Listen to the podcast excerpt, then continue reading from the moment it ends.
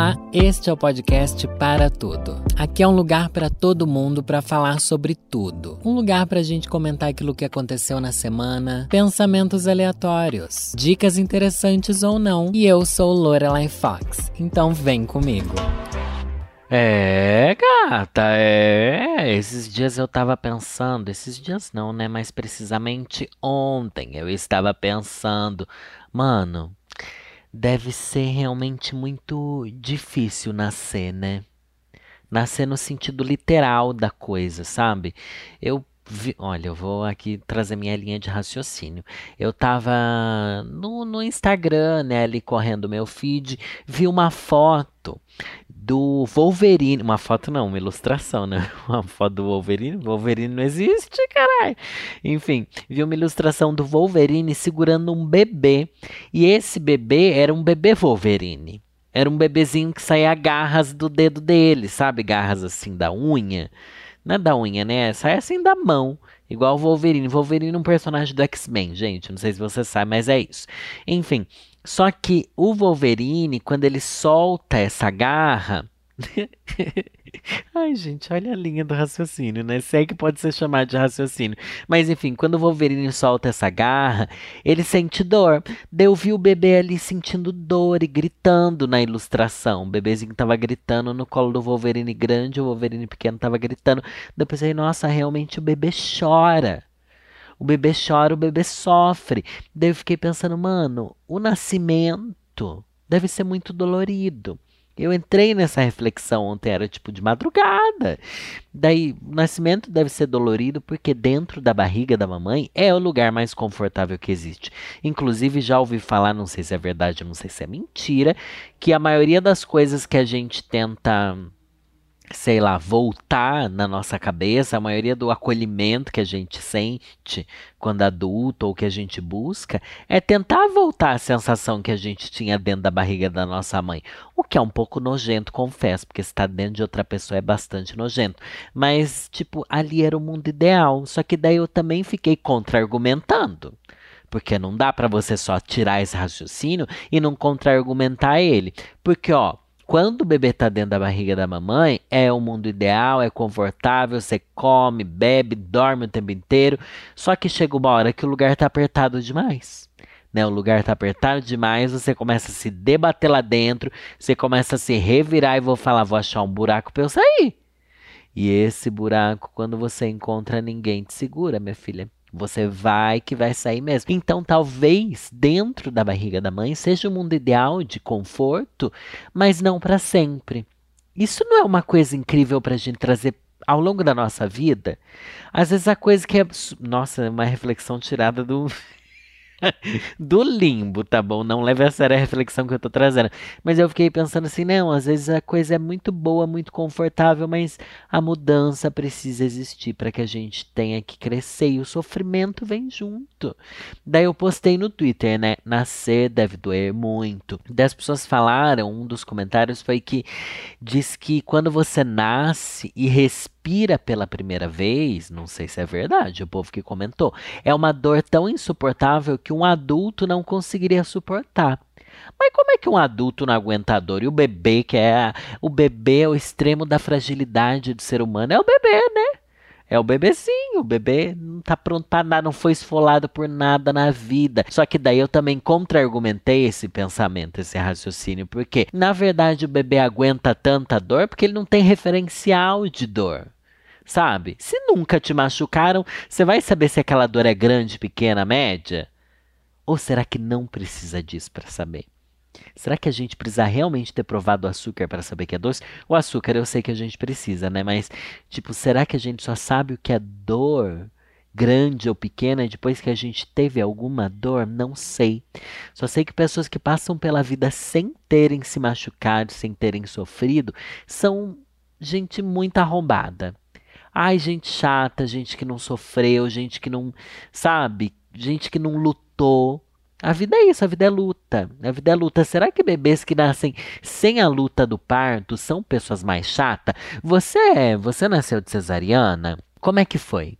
Como é que você é?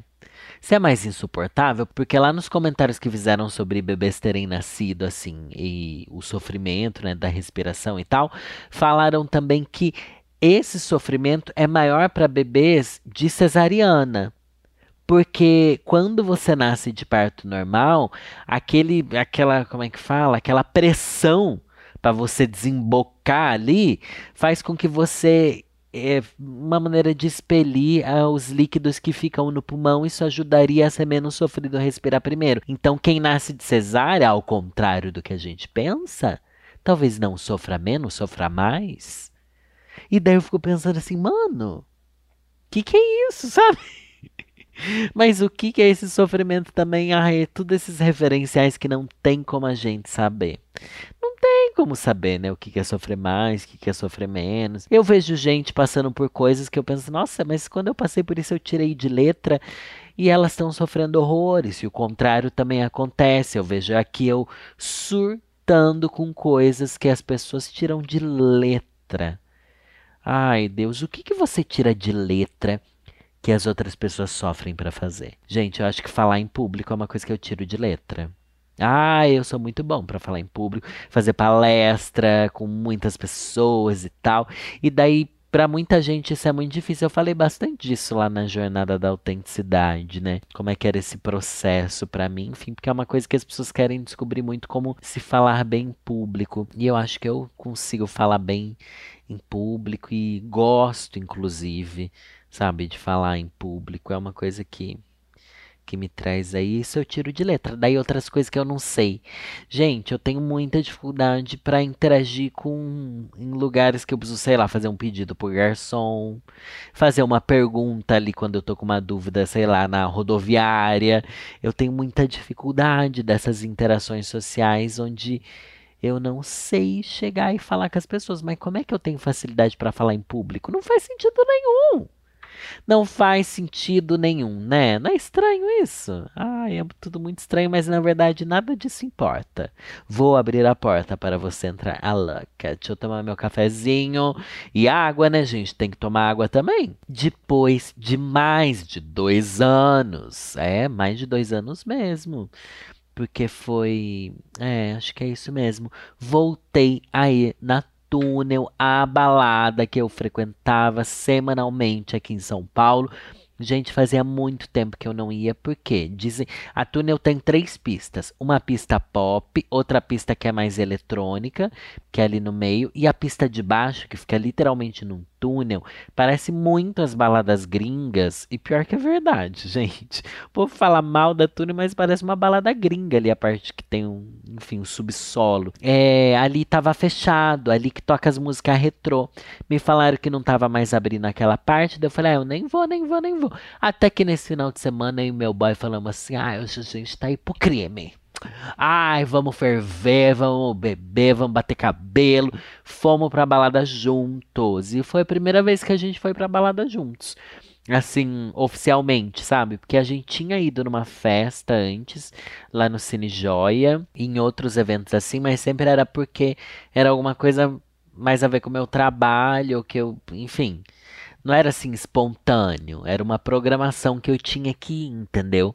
Dessa vez foi espontâneo e foi nossa, foi libertador. Porque esse é um, nossa, é um ótimo grau do que está indo bem ou está indo mal na sua relação. Eu acho, pelo menos.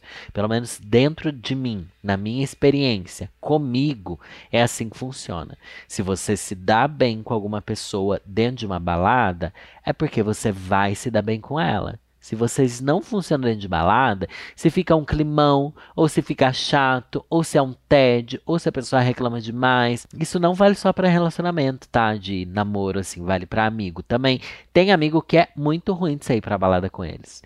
E daí você já sente o tipo de amizade que você tem. Mas quando você se dá bem numa balada com alguém, bicha, esse é o meu mundo ideal. Espero que eu saia mais, porque, ai, gente, eu preciso voltar a sair bater perninha, eu não saio mais de casa para nada, assim, sabe? Ai, durante a semana, eu quero dizer, sabe? É muito difícil, isso me mudou demais. Mas enfim, a pista lá de baixo voltou a abrir, um monte de música retrô, tá bom? Música dos anos 80 80, tocou aba, tocou de tudo, gente. E eu dei tanta risada. Nossa, eu e o Marcos, a gente riu, riu, riu, riu, riu. Dançando igual umas palhaças. É muito bom dançar igual uma palhaça. Dançar performando, sem se importar que as pessoas estão olhando, sabe? Isso é fundamental. Eu fico lembrando outros relacionamentos que eu tive. Que as pessoas nitidamente não gostavam do estilo de música que eu gosto para dançar. Isso é muito chato, muito triste. E também quando, nossa, tem namorado que causa embalada, né? Que tem ciúmes. Eu, já passaram por isso? De namorado que faz cena de ciúmes na, na balada porque ele quer chamar sua atenção? Tipo, ai, por que, que você tá falando com aquela pessoa? Ai, não sei o que, não sei o que lá. Ai, quem que é esse cara que pediu pra tirar foto com você? Eu não sei, sou famosa. Você acha que eu sei quem são essas pessoas? Não sei, gente. Ah, querida, sou conhecida. E também aquele, aquele namorado que alguém chega da. Já passei por isso, gente. Alguém chega dar em cima dele. Ele é super simpático com a pessoa. Até aí é normal. Tem que ser simpático. Você não vai ser grosso porque a pessoa tá dando em cima de você, né? Mas daí a pessoa fica nitidamente dando bola pra pessoa que tá dando em cima dela só pra ver sua reação. Sabe qual é a minha reação nessas horas? Eu viro e vou embora. Gente, eu já fiz já tive relacionamento que eu fiz isso várias vezes. Até que eu cheguei e me perguntei por que que eu tô passando por isso numa balada com a pessoa? Se é alguém que me estressa, que fica criando cena, que quer fazer com que eu sinta ciúmes, não tem por que eu perder tempo com essa pessoa. Eu vou embora para minha casa e vou querer terminar. Não foi fácil, não foi fácil. Demorou, demorou. Não terminei na hora, não terminei na hora. Mas, tipo, nossa, gente, a gente tem que ouvir essas vozes que passam na nossa cabeça, sabe? Tipo, você tá vendo aí um indício de que, ai, gente, é chato isso, sabe? Tem que ser legal, o relacionamento tem que ser legal. E eu achei no Twitter também, tudo aqui que eu, que eu posto, né, baseado no Twitter e pipipi, popopô, para que tique. Ó, uma menina printou a seguinte conversa: namorar para transar pré e pós rolê. A menina tweetou isso. Óbvio que no Twitter começa a aparecer um todas as opiniões possíveis e o povo problematizando, blá blá blá. Daí outra respondeu assim: realidade. Dois pontos. Pré-rolê. Reclamar que um tá demorando para se arrumar. Durante o rolê. Um quer ir embora e o outro não. Pós-rolê. Ninguém quer dirigir. Sexo, dois pontos, não. A menina que deu um exemplo de como é o relacionamento dela, daí outra até comentou assim, ai, caro, nam que namoro merda, com todo respeito. Daí ela falou assim, ah, eu adoro adolescente, eu conto vocês contam. Daí é assim, ó. Uma falou que o ideal dela de relacionamento é trepar antes e depois do rolê. Eu acho que é um exagero, porque também é depois eu acho mais divertido, né, gente? Se bem que, enfim.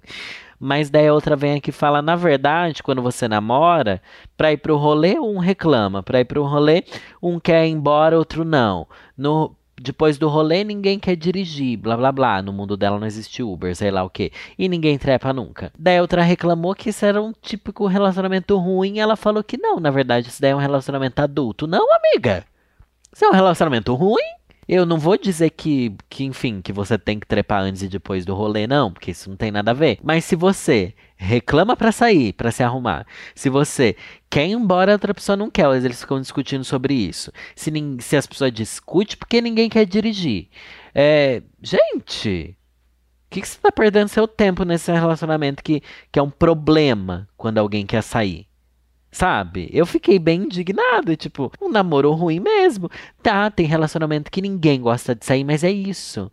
Não precisa ser um incômodo. Eu acho que na balada é um momento interessante de você analisar a química do casal, porque é quando você percebe o quanto as pessoas estão dispostas a ceder e o quanto, quando ela cede, ela entra na pira do outro, sabe? Eu acho que relacionamento é muito sobre isso. Você vai fazer coisa que você não gosta, mas tipo, ai, meu boy quer ir pra balada, eu não queria, mas já que eu vou, eu vou me divertir.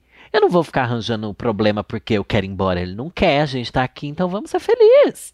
Bicho, vamos aproveitar, porque daí, em outra hora, quando ele for fazer uma coisa que eu quero mais do que ele, a gente vai se divertir também, sabe? Eu acho que é isso. E não se contentar que, tipo, nossa, agora que eu namoro, ir pra balada é um grande problema. Demora para se arrumar, demora para isso, para aquilo. Quer ir embora, eu não quero. E ninguém quer dirigir. E a gente sempre discute, blá blá blá. Gente, isso não é vida adulta, isso é vida chata.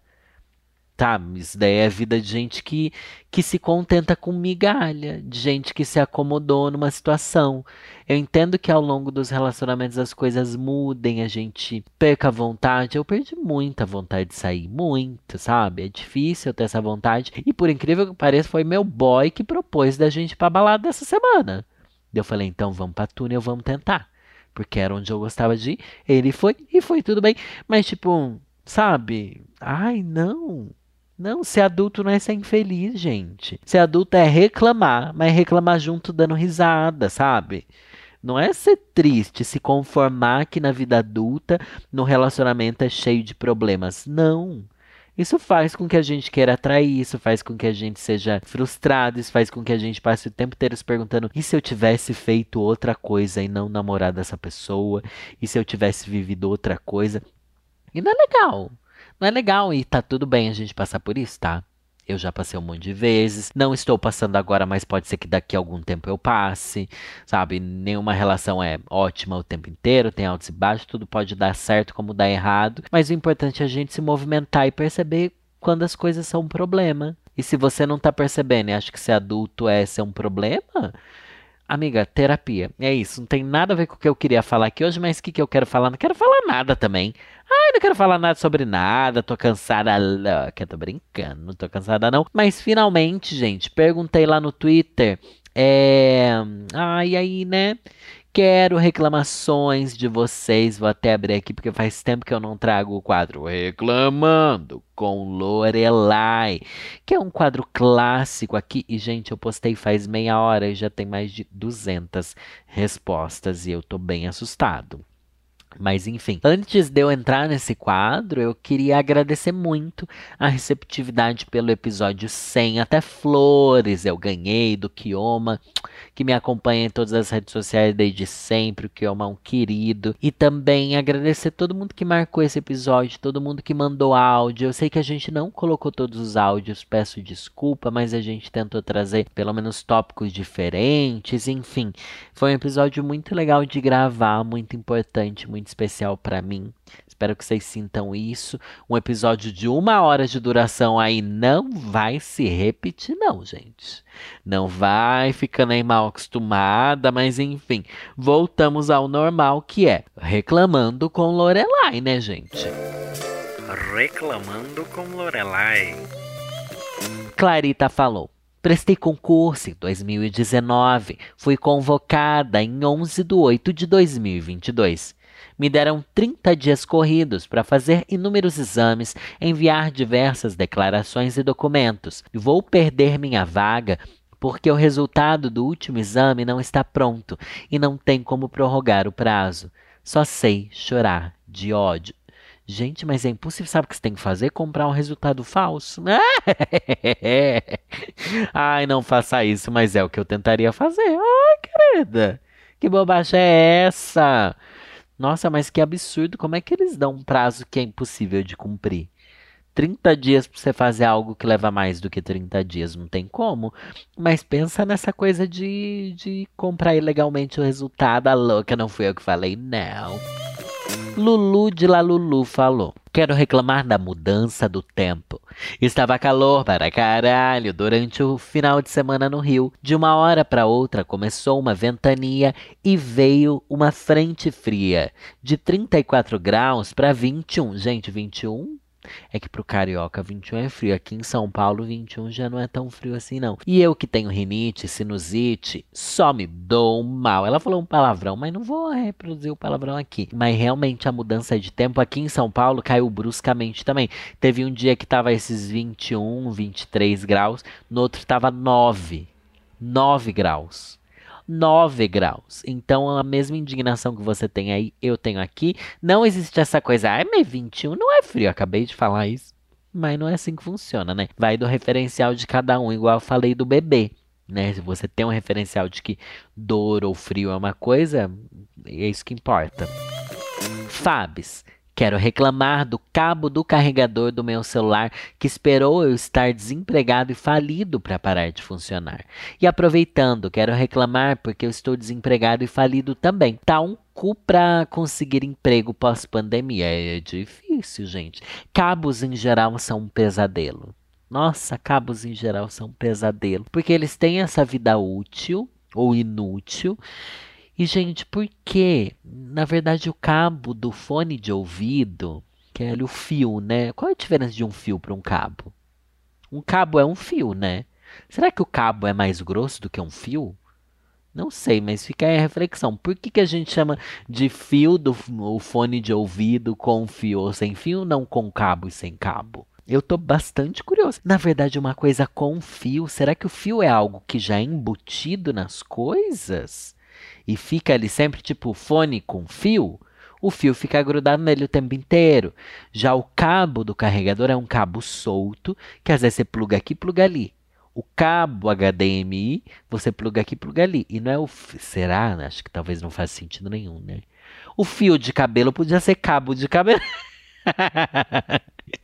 Ai, gente, que palhaçada é essa? Mas enfim, falando sobre o fio. Eu já vi gente falando isso também nas redes que o homem conseguiu ir pra lua, mas não inventaram fone de ouvido com um fio que não fique embramado embaralhado, que não vire um, um, grande problema toda vez que você quer ouvir, você passa ali oito minutos tentando desvencilhar o fio do próprio fio, sabe? É um grande pesadelo parem, tá bom? Só que ao mesmo tempo eu gosto de fio.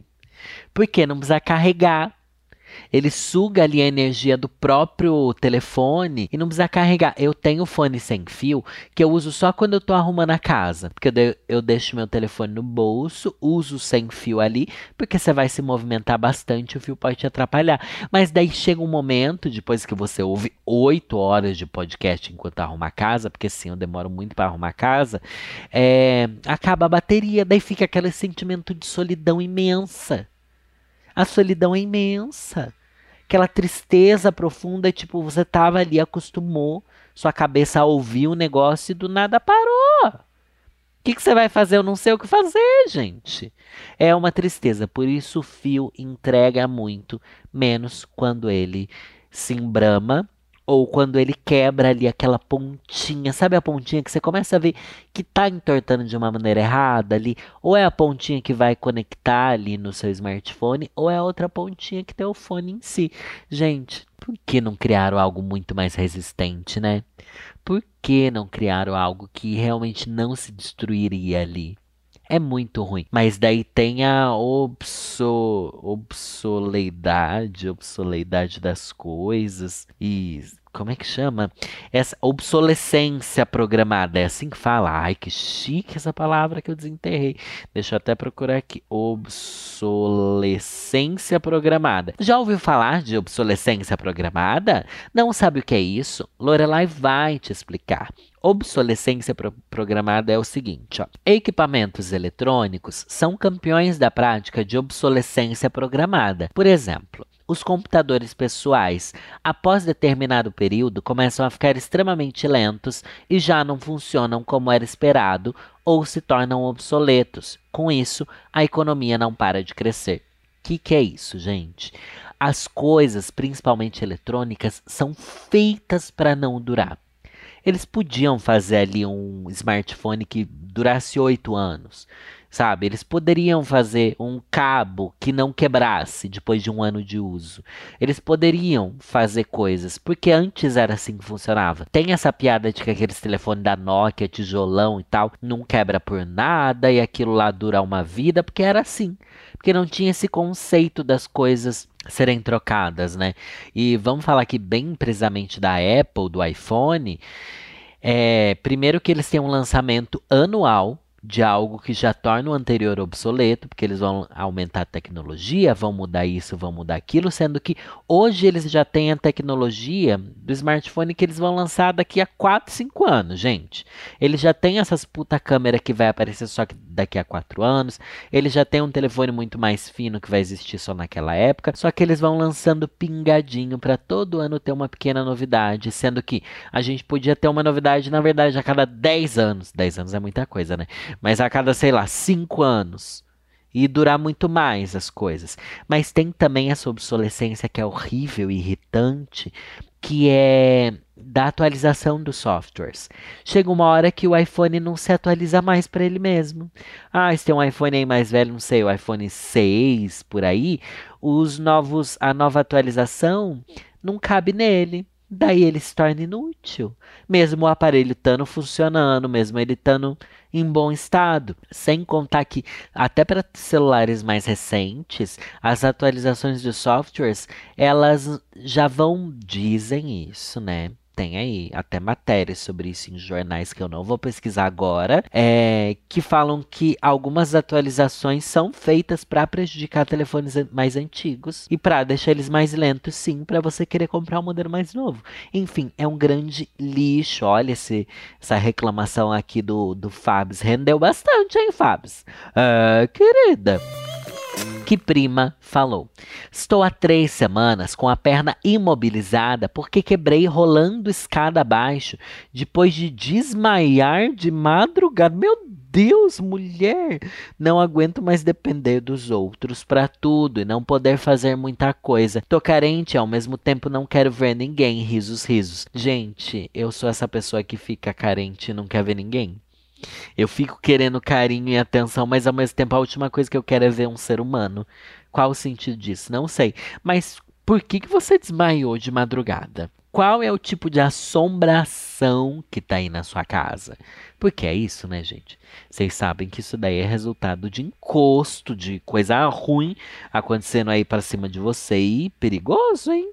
Perigoso, porque é um espírito que tentou te matar. Vamos ser bem sinceros aqui, vamos, vamos colocar tudo em pratos limpos. O espírito tentou te matar te empurrando a escada. Ninguém desmaia de madrugada se não for por uma questão espiritual. Ai, minha filha, vai se benzer, hein? Creepy falou. Não aguento mais a vida de vestibulando, nem consigo chegar em um consenso de qual curso fazer. São muitos e se. Imagina se me arrependo de entrar em um curso, daí perdi um ano de Enem. Se mal consigo saber qual é a faculdade que quero, como vou lidar com a vida adulta? KKK crying. Gente, tem escolha que você tem. Ai meu Deus, peraí que chegou meu almoço, gente. Deixa eu falar para vocês que tocou o negócio do almoço, eu desci, peguei o almoço, vim, almocei, já tava em cima da hora, tive que programar o negócio da live da noite, fui para de estúdio, fiz a live, voltei, surtei, dormi, acordei com uma dor no pescoço insuportável, tá bom? E tô aqui para continuar respondendo. Eu tava ouvindo o final do, do que eu tinha gravado ontem e foi tipo, gente, que que ruim esse podcast, né? É faz tempo que eu não escuto, mas eu, eu, eu tô com alguns vícios de linguagem. É, gata! Eu tô falando muito assim. Que insuportável, gente. Como é que vocês estão aguentando ouvir esse podcast? Eu não sei. Enfim.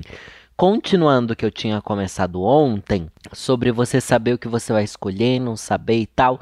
Mano, você tem que pegar a oportunidade que você tem na mão.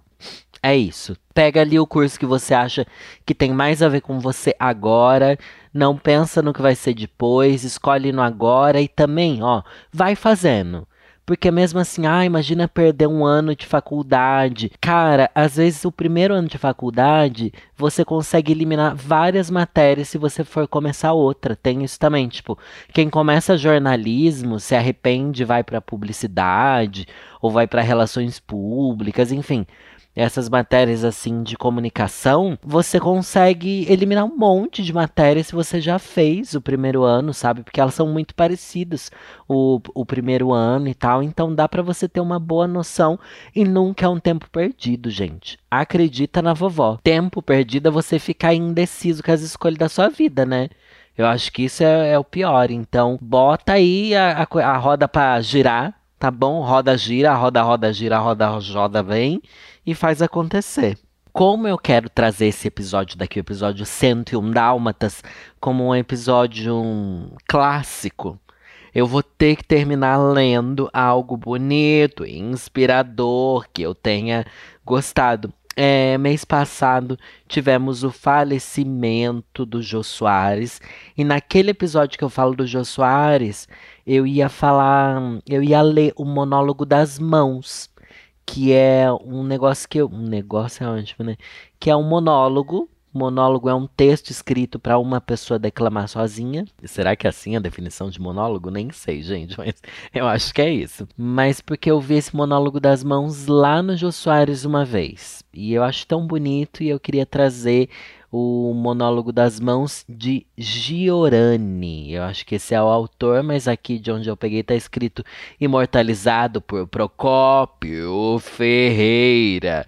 Eu acho que quem declamou no Jô Soares quando eu assisti foi a Bibi Ferreira. Então, provavelmente o pai dela, não sei nem se Procopio Ferreira é pai da Bibi Ferreira, mas deve ser. Daí ela, ela falou lá no jogo e é incrível a apresentação dela, vale muito a pena assistir. Deixa eu ler aqui então o monólogo das mãos. Para que servem as mãos? As mãos servem para pedir, prometer, chamar, conceder, ameaçar, suplicar, exigir, acariciar, recusar interrogar, admirar, confessar, calcular, comandar, injuriar, incitar, teimar, encorajar, acusar, condenar, absolver, perdoar, desprezar, desafiar, aplaudir, reger, benzer, humilhar, reconciliar, exaltar, construir, trabalhar, escrever. As mãos de Maria Antonieta, ao receber o beijo de Mirabel, salvou o trono da França e apagou a auréola do famoso revolucionário. Múcio Cévola queimou a mão que, por engano, não matou Porcena. Foi com as mãos que Jesus amparou Madalena. Com as mãos, Davi agitou a funda que matou Golias. As mãos dos Césares romanos decidirão a sorte dos gladiadores vencidos na arena. Pilatos lavou as mãos para limpar a consciência. Os antissemitas marcavam a porta dos judeus com as mãos vermelhas como signo de morte. Foi com as mãos que Judas pôs ao pescoço o laço que os outros Judas não encontram. A mão serve para o herói empunhar a espada e o carrasco a corda, o operário construir e o burguês destruir, o bom amparar e o justo punir, o amante acariciar e o ladrão roubar, o honesto trabalhar e o viciado jogar. Com as mãos atira-se um beijo ou uma pedra, uma flor ou uma granada, uma esmola ou uma bomba. Com as mãos o agricultor semeia e o anarquista incendeia. As mãos fazem os salva-vidas e os canhões, os remédios e os venenos, os bálsamos e os instrumentos de tortura, a arma que fere e o bisturi que salva. Com as mãos tapamos os olhos para não ver, e com elas protegemos a vista para ver melhor. Os olhos dos cegos são as mãos. As mãos na agulheta do submarino levam o homem profundo como os peixes. No volante da aeronave, atiram-nos para as alturas como os pássaros. O autor de Homo Rebus lembra que a mão foi o primeiro prato para o alimento e o primeiro copo para a bebida, a primeira almofada para repousar a cabeça, a primeira arma e a primeira linguagem. Esfregando dois ramos, conseguiram-se as chamas. A mão aberta, acariciando, mostra a bondade. Fechada e levantada, mostra a força e o poder. Empunha a espada, a pena e a cruz. Modela os mármores e os bronzes, dá cor às telas e concretiza os sonhos do pensamento e da fantasia nas formas eternas de beleza. humilde e poderosa no trabalho, cria a riqueza. Doce e piedosa nos afetos, medica as chagas, conforta os aflitos e protege os fracos. O aperto de duas mãos pode ser a mais sincera confissão de amor, o melhor pacto de amizade ou um juramento de fidelidade. O noivo, para casar-se, pede a mão de sua amada. Jesus abençoava com as mãos. As mães protegem os filhos, cobrindo-lhes com as mãos as cabeças inocentes. Nas despedidas, a gente parte, mas a mão fica, ainda por muito tempo agitando o lenço no ar. Com as mãos, limpamos as nossas lágrimas e as lágrimas alheias, e nos dois extremos da vida, quando abrimos olhos para o mundo e quando os fechamos para sempre, ainda as mãos prevalecem. Quando nascemos, para nos levar à carícia do primeiro beijo, são as mãos maternas que nos seguram o corpo pequenino. E no fim da vida, quando os olhos fecham e o coração para, o corpo gela e os sentidos desaparecem, são as mãos, ainda brancas de cera, que continuam na morte as funções da vida, e as mãos dos amigos nos conduzem, e as mãos dos coveiros nos enterram.